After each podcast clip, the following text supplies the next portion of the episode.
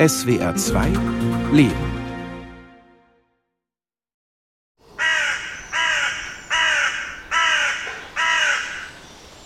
Wir sind im Garten und ich habe hier Hölzer gelagert das ganze Jahr über, wo jetzt der österreichische Prachtbecherling rauskommt und wächst. Und wir haben einmal die rote und einmal die gelbe Form und es gibt so eine weiße Variante. Der Becher kann zwischen einem und sechs, sieben Zentimeter betragen. Äh, es kann leicht geöffnet sein, leicht geschlossen. Das kommt immer auf den Alterungszustand an. Und wir haben die markiert und tatsächlich immer wieder kommt aus dem gleichen Holz die gleiche Farbe. Das ist Ahorn oder Erlen, Eschen, also alles, was im Auwald wächst. Und die waren bis vor 20 Jahren noch maximale Verbreitung nördlicher Schwarzwald, Schluchtwälder. Also es ist ein Pilz, der die Erderwärmung jetzt nutzt, um sich auszubreiten. Klaus Wechsler steht in seinem winterlichen Garten, der sich in braunen, strohigen Farben präsentiert. Umso mehr leuchtet der knallrote Becherpilz auf dem morschen Holz in seiner Hand. Klaus Wechsler ist Pilzpräparator.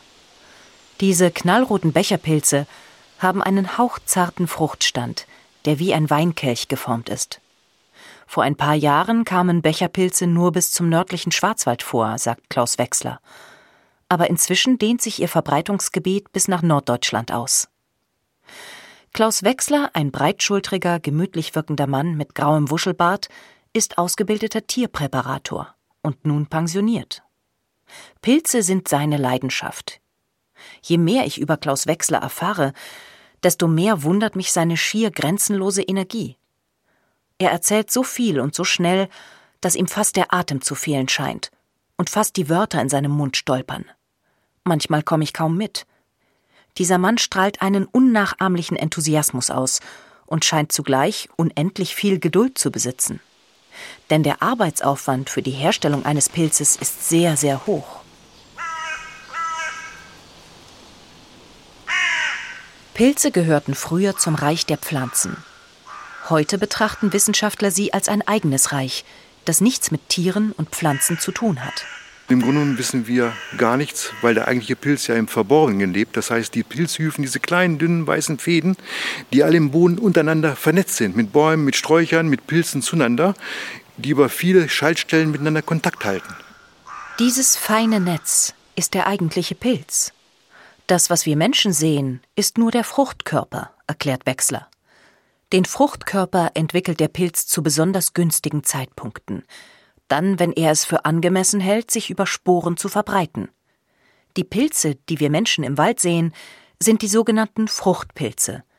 In ihren Fruchtkörpern, also zum Beispiel in einem Champignon, befinden sich mikroskopisch kleine Sporen. Sie werden auf unterschiedliche Art verbreitet, meist über die Luft, manchmal über Tiere. Das eigentliche Leben der Pilze findet unterirdisch statt. Die Pilzhyphen, Lange, feine, fast durchsichtige Pilzfäden zersetzen Pflanzenmaterial. Sie wandern unter der Erde zwischen den Wurzeln von Pflanzen umher.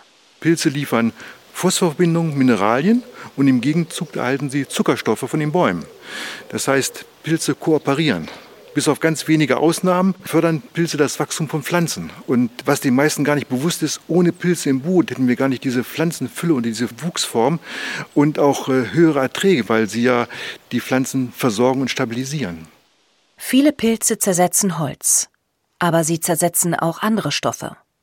Und diese Bestandteile stellt der Pilz den Pflanzen oder Tieren in seiner Umgebung zur Verfügung. Über Pilze ist noch wenig bekannt. Doch mich interessiert zunächst, wie kommt dieser ungewöhnliche Beruf zu diesem friedlichen Mann? Wie viel Zeit würde ich für eine Passion aufwenden, frage ich mich. Woher kommt seine Freude an kleinteiligen Strukturen? Ich bin Linkshänder, bin auf rechts getrimmt worden, bin Legastheniker vom Feinsten, also heute noch Rechtschreibung ist eine Katastrophe. Und Schule war immer äh, Quälerei, auch meine mittlere Reife gerade so. Und dieser Beruf, das war für mich einfach ein, ein Aufleben. Ich habe immer gesagt, ich habe eine Ritterrüstung weggeschmissen. Und wenn man dann merkt, dass man mit wenig Aufwand viel erreichen kann, dann ist das ein ganz anderes Arbeiten, weil ich ja in der Schule mich wahnsinnig habe quälen müssen. Und hier muss ich mich zwar auch quälen, aber die Ergebnisse sind viel schneller verfügbar und auch eine größere Zufriedenheit. Und so sehe ich das als relativ leicht. Ich weiß, ich komme zu dem Ziel, ich muss nur einfach ruhig bleiben, sachlich überlegen und Ziele ansteuern. Eine Pilzpräparation verläuft in mehreren Stufen. Erst muss der Pilz mit äußerster Vorsicht aus der Natur entnommen werden. Dann wird unter einem Binokular mit Hilfe einer umfangreichen Farbskala seine Farbe beschrieben. So schnell wie möglich muss er danach einen Überguss aus Silikonkautschuk bekommen. Nach dem Trocknen wird dieses Außenskelett an wenigen Nähten aufgeschnitten und die Pilzreste darin werden entfernt. Dieses Außenskelett ist gewissermaßen die Negativform des Pilzes. Da hinein wird eine Kunststoffmasse gegossen. Daraus entsteht die Abformung des Pilzes, der sogenannte Ausguss. Der kommt in den Trockenschrank und wird danach mit feinsten Pinselstrichen bemalt. Fertig ist der Kunstpilz. Klaus Wechsler selbst isst nur selten Pilze. Zum Beispiel Wiesenchampignons, die sind hochgradig mit Blei und Cadmium belastet. Das sind nicht die Zuchtpilze, die auf Stroh wachsen oder auf Nährstoffböden, völlig unbedenklich. Aber draußen in der freien Natur nehmen natürlich viele Pilze auch die Mineralien auf. Und manche Pilze sind auch dafür, Boden zu entgiften und, und äh, Mineralien rauszuziehen oder, oder giftige Stoffe. Und äh, man sollte schon genau überlegen, von welchem Ort man welche Pilze isst. Der Flockenstielige ist ein für sich häufiger Pilz, ist auch ein essbarer Pilz, nur man sollte ihn vorher abkochen. Und ungefähr 15 Prozent der Bevölkerung bekommt davon Magenschmerzen beim Verzehr. Also meine Frau verträgt ihn zum Beispiel nicht. Und hier sind noch Reste von Bubisten hier. Da sehen Sie jetzt der Staub. Und da muss man aufpassen, man sollte das nicht einatmen. Die sind jetzt ein bisschen feucht, aber normalerweise, wenn der Regen drauf kommt, dann buffen die so weg und man braucht vor Sporen keine Angst zu haben. Bloß man sollte sie nicht massenhaft inhalieren könnten sich einnisten, könnten Hyphen bilden und könnten dann Entzündungen in der Lunge entwickeln. Aber das sollte man vernachlässigen. Es gibt humanpathogene Pilze, aber das sind meistens Schimmelpilze. Das ist aber eine ganz andere Geschichte. Das hat mit den höheren Pilzen nichts zu tun. Ist es ein Urinstinkt, Essbares zu sammeln? Warum sonst verbringen Menschen so viele Stunden beim Pilzsammeln im Wald und sind auch mit einer kleinen Ausbeute zufrieden? Die Essbaren finden sich nur unter den höheren Pilzen. Und wegen der essbaren Pilze werden viele Pilzsammlerinnen und Pilzsammler zu Fachleuten. Pilzbestimmung ist ganz schwierig, aber die meisten Mykologen sind alles Laien, sind alle über das Thema Essen, Küchenmykologie aus Begeisterung hineingerutscht und man kann sich da einarbeiten. Also es ist kein, keine Hürde, die man nicht nehmen kann. Mit anderen Pilzen, Schleimpilzen oder gar Schimmelpilzen beschäftigt sich Klaus Wechsler nicht. Ihm liegen die Fruchtpilze am Herzen, ihre bunten Farben, ihre erstaunlichen Formen. Wenn der Kautschuk fest ist, müssen wir die Form aufschneiden und dann muss die Form gereinigt werden. Und da ist das Problem, je nachdem wie der Pilz zerfällt, kann das schon mal ein halbes Jahr bis anderthalb Jahre dauern. Also bei einem Tannenstachelbart, dieser große, so 25 mal 25 Zentimeter, hat das über zwei Jahre gedauert, bis die Form gereinigt war. Ein Becherling ist das sehr einfach. Bei einem Pilz mit vielen Stacheln, mit feinen Abgängen, Abzweigungen, da kann ich in die Form nicht hineinsehen. Also muss ich über Erfahrung sagen, jetzt ist die Form sauber, jetzt kann ich einen Ausguss herstellen. Und ich habe das große Glück gehabt, in meiner Ausbildung einen Lehrmeister zu haben, der sagt, mach Fehler, weil nur über Fehler kannst du lernen. Man sollte sich bloß nicht zweimal machen. Klaus Wechsler ging nach der 10. Klasse an das Zoologische Institut der Universität Göttingen, um zoologischer Präparator zu werden. Noch heute schwärmt er von seinem Lehrmeister. Der Beruf des zoologischen Präparators war schon vor 50 Jahren, als er die Lehre begann, ungewöhnlich. Ich habe das Glück gehabt, auf jemanden zu treffen, der ein ganz breites, solides Wissen gehabt hat und der mich in Göttingen durch alle Einrichtungen geschickt hat, wenn irgendwo was Interessantes zu sehen gab. Das heißt Geologie, Anatomie, Gerichtsmedizin, Tierärztliche Hochschule, Anthropologie und konnte dort überall Arbeitsfelder sehen und reinblicken. Man lernt ja Säugetierpräparation, Vogelpräparation, Skelettmontage, Flüssigkeitspräparate und vielleicht noch Modellbau. Bei Abgussgeschichten geht es um Fische überwiegend und Amphibien, also alles, was man so schlecht konservieren kann. Aber mit Pflanzen und Pilzen beschäftigen sich nur ganz wenige Kollegen. Drei Jahre dauerte seine Ausbildung. Mitte der 70er Jahre ging er an das Naturhistorische Museum in Bremen, an das Überseemuseum. Dort präparierte er Tiere und gestaltete Ausstellungen. Einmal arbeitete er einige Monate an einem Korallenriff, das er nach Fotos, die er im Roten Meer geschossen hatte, nachbildete. Dann wieder stellte er ein riesiges Modell einer menschlichen Zelle her, mit Zellkern und allen kleinen Zellorganellen. Im Bremer Überseemuseum blieb Klaus Wechsler 43 Jahre, bis zu seiner Pensionierung vor einigen Jahren. Seine Spezialisierung zum Pilzpräparator verlief parallel zu seiner Arbeit, abends an den Wochenenden. Mir war der Beruf des Pilzpräparators vor meiner Begegnung mit Klaus Wechsler nicht bekannt. Ich finde das exotisch. Ein Mensch, der sich mit zartesten Strukturen und äußerst weichem Material beschäftigt, jahrelang, nächtelang, versunken in Formen und Farben von Pilzen, auf einen Stuhl gekauert in einer Kellerwerkstatt. Ist er der einzige Pilzpräparator der Welt? Nein, es gibt bestimmt viele, die Abgüsse herstellen. Aber in dieser Qualität, sage ich immer, würde ich mich gerne mit einem Kollegen austauschen, der etwas Ähnliches macht. Ich habe bisher noch niemanden gefunden.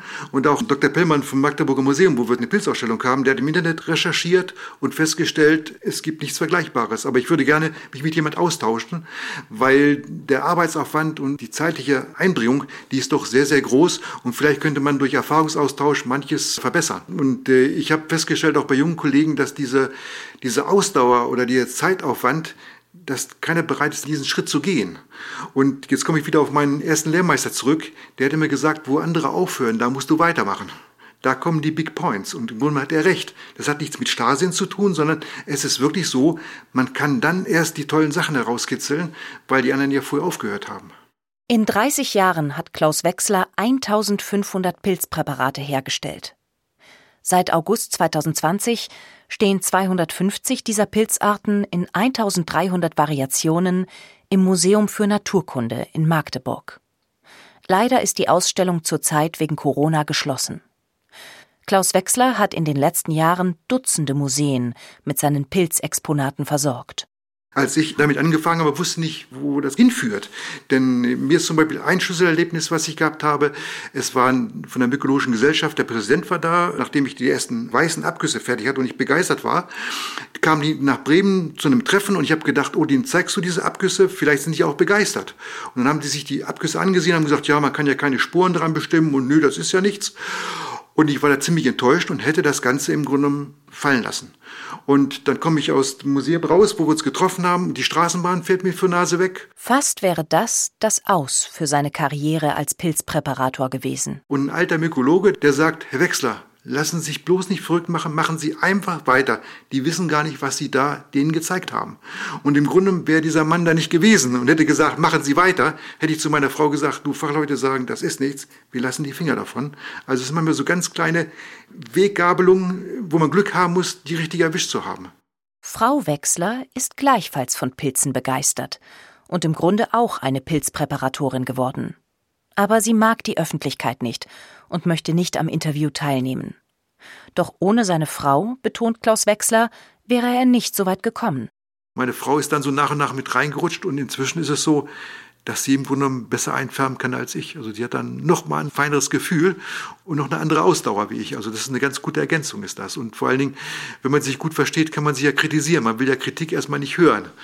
Aber man weiß ja, ist ja nicht unfreundlich gemeint, sondern ist ja hilfreich, sich weiterzuentwickeln. Und zusammen, ist doch schön, wenn man zusammen ist.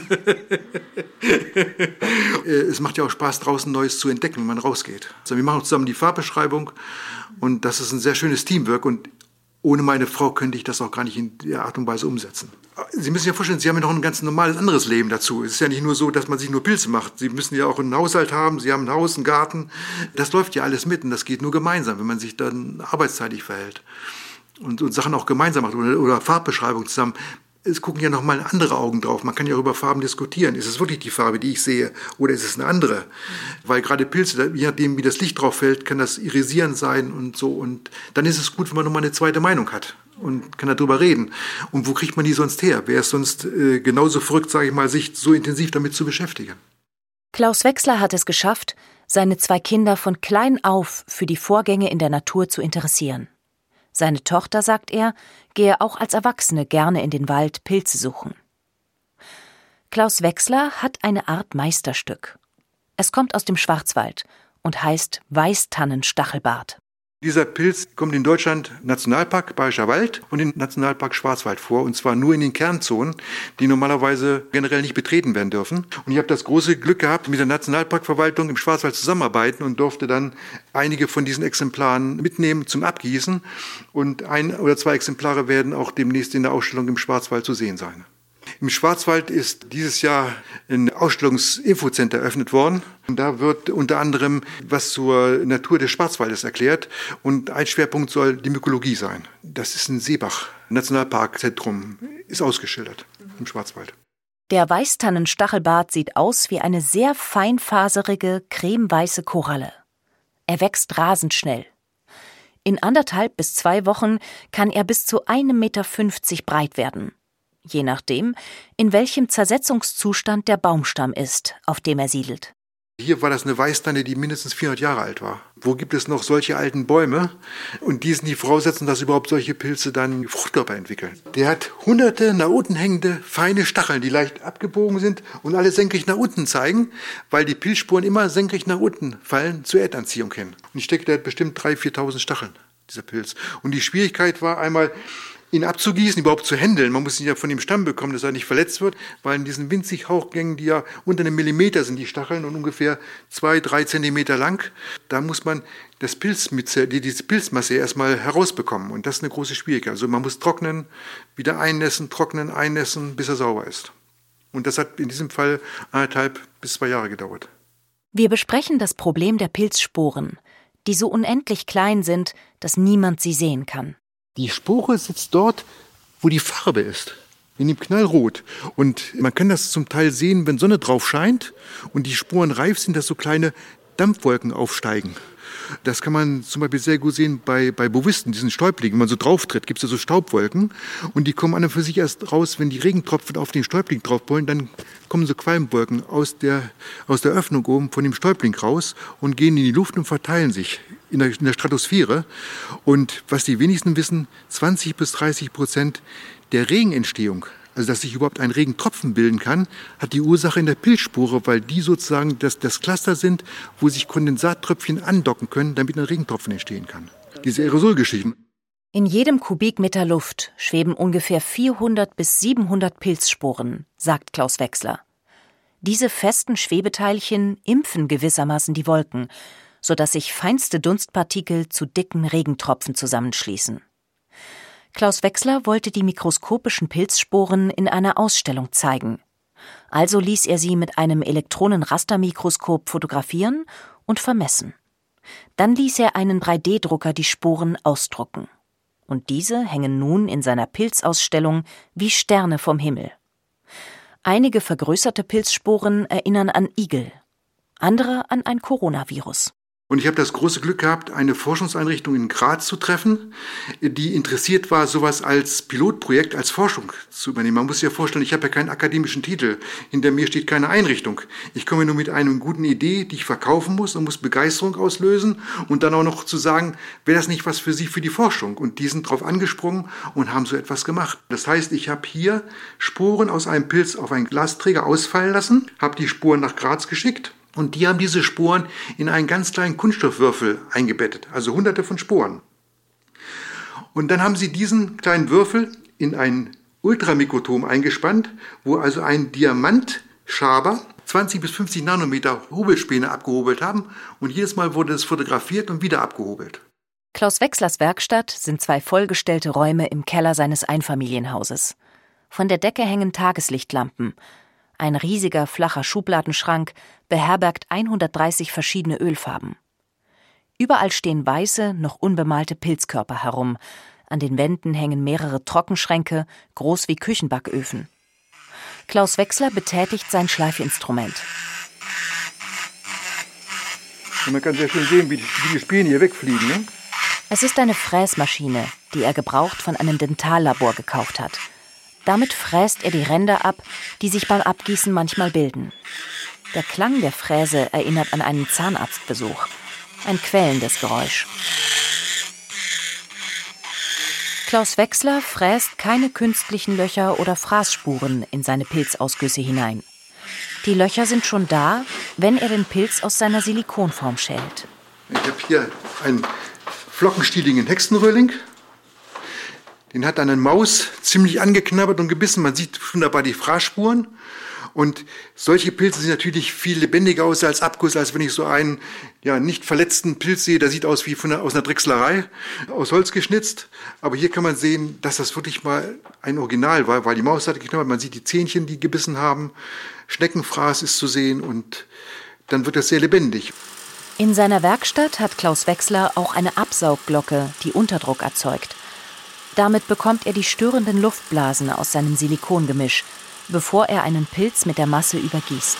Also wenn ich jetzt einen Unterdruck habe, einen bestimmten Wert, den ich anzeige, dann kann ich die ganze Kammer belüften. Und das muss auch schnell gehen, damit die Glocke nicht explodiert. Klaus Wechsler holt ein Pilzmodell aus einem Trockenschrank. Es ist ein sogenannter Tintenfischpilz. Er ist schon bemalt und hat tatsächlich knallrote, tintenfischähnliche Arme.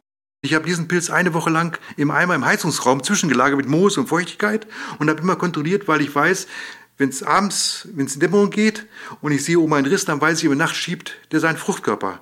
Also habe ich abends gesehen, der Riss entsteht und bin nachts um drei aufgestanden und dann waren schon die meisten raus und einer hatte noch seine Arme oben etwas zusammen und konnte den ganz schnell abformen und in dieser Haltung fixieren.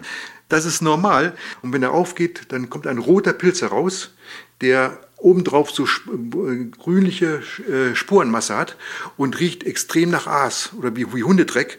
Und bevor man den Pilz überhaupt sieht, hat man ihn schon wahrgenommen. Und wenn man Glück hat und man hat Schreddermaterial, dann kann es sein, dass es plötzlich im Garten auftaucht, weil der überwiegend auf Schredder vorkommt.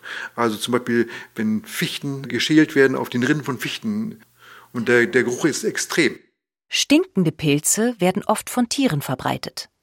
Der Tintenfischpilz oder auch die Stinkmorchel bilden eine Sporenmasse, die Fliegen anlockt. In der Sporenmasse sind Nährstoffe, die die Fliegen fressen und dann über ihre Ausscheidungen verbreiten. Es gibt auch wohlriechende Pilze wie den Trüffel, den Wildschweine ausgraben und fressen. Pilze können sich sogar wie Kannibalen verhalten. Dann umflechten sie im Boden einen Springschwanz, lähmen und zersetzen ihn. Der größte Pilz der Welt, das soll ein Pilz sein, der aus Termitenhügeln entwächst, ungefähr mit einem Meter Durchmesser. Termiten können ja nur existieren, weil sie Pilze kultivieren, die wieder Holz zersetzen und von den Pilzen ernähren sie sich. Und die Pilze schieben hin und wieder schon mal Fruchtkörper aus den Termitenbauten heraus, um Sporen zu verbreiten. Aber ohne die Pilze wären die Termiten nicht lebensfähig. Also langer Stiel, Hut, Lamellenpilz. Es gibt Bilder, wo, die Fruchtkörper sich aus äh, Termitenhügeln rausschieben. Der ist cremefarben und hat oben so eine braune Schuppung, wie ein Parasolpilz. Bei aller Begeisterung hat Klaus Wechsler auch eine Botschaft. Dafür hält er seinen Tintenfischpilz hoch. Ich sage immer, Wissenschaft zum Anfassen zu machen. Und das ist an und für sich die Aufgabe von Präparatoren, Natur begreifbar zu machen. Denn diesen Pilz, den wird kaum einer sehen. Und wenn er in einer Ausstellung steht, kann ich das erklären und kann auch dafür werben, wie wichtig es ist, ökologische Systeme zu haben und dass wir einen Teil unserer Landschaft eben für solche Systeme auch bereitstellen müssen. Das brauchen wir einfach für unsere Lebensgrundlage.